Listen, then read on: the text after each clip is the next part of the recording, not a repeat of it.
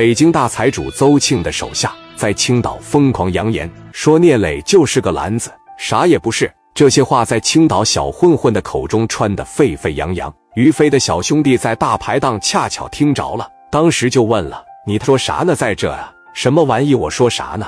我磊哥咋的了？我磊哥做什么对不起你们的事了？你在背后这么作践他呀？你们敢上我磊哥公司门口去谈论去吗？你谁呀？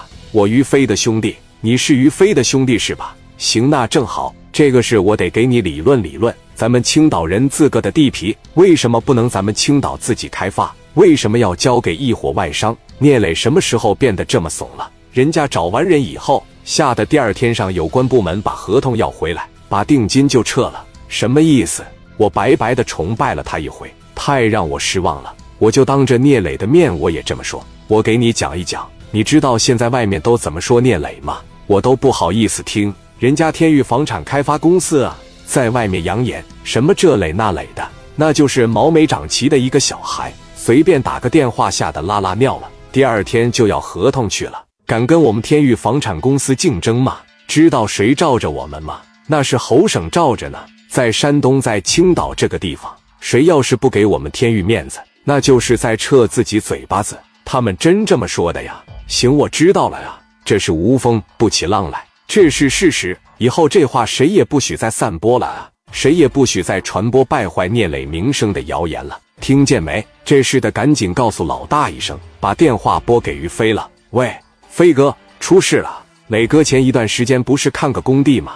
我知道啊，磊哥不把那工地撤了吗？天域房地产有限公司人说了啊，聂磊他啥也不是，随便找个人就给他拿捏了，那就是一帮小孩，可给磊哥名声败坏完了。我觉得这个事啊，有必要给磊哥说一声啊，逼得有这么回事啊？行，我知道了。撂下了电话之后，于飞这边寻思一寻思，把电话直接打给聂磊了。磊哥干啥呢？没事，办公室呢。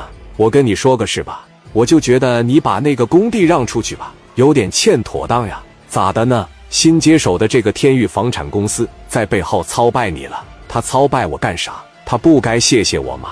人说了什么这磊那磊的，就毛没长齐的小孩一个，摆棱你呀，就跟摆棱自己蚕蛹是一样的呀。而且人说了呀，在青岛这个地方，谁要是不给天域面子，那就是在撤自己嘴巴子。有这么回事啊？那你看无风不起浪嘛，已经不止一个兄弟跟我说了呀，在屁股后边吃点我聂磊剩下的事，不知道感恩，不知道感谢我，还在背后这么败坏我名声。我调查调查，如果这是要果真的情况下，那就别干了。啪，这一撂下，聂磊把电话打给刘丰玉了。丰玉啊。你马上去那个天域房地产开发公司那个售楼部，你给我过去问一问啊！群力置业是个什么实力？我聂磊啥样？他们这个工地是咋来的？然后呢，如实向我汇报，行吧？我他妈把工地让给他们了，他们还不拿我当人了，在背后埋汰我。行，我明白了。刘丰玉骑着摩托，直接奔着那工地就去了。正好于建山他们在这块呢，小安全帽一戴，在这指手画脚。刘丰玉把摩托车往这一停下，一看于建山，那就是管事的，因为他穿的西服嘛，别人都穿的运动装啥的。丰玉来到他跟前就说：“你好，我想在这买个房子，我问下这个工地现在还是聂磊开发的吗？不是，你们怎么对这个聂磊就情有独钟呢？咱们北京天域房地产开发有限责任公司不比他那实力大呀？我告诉你呀，在海南三亚、广东、北京有着多处楼盘成功案例。”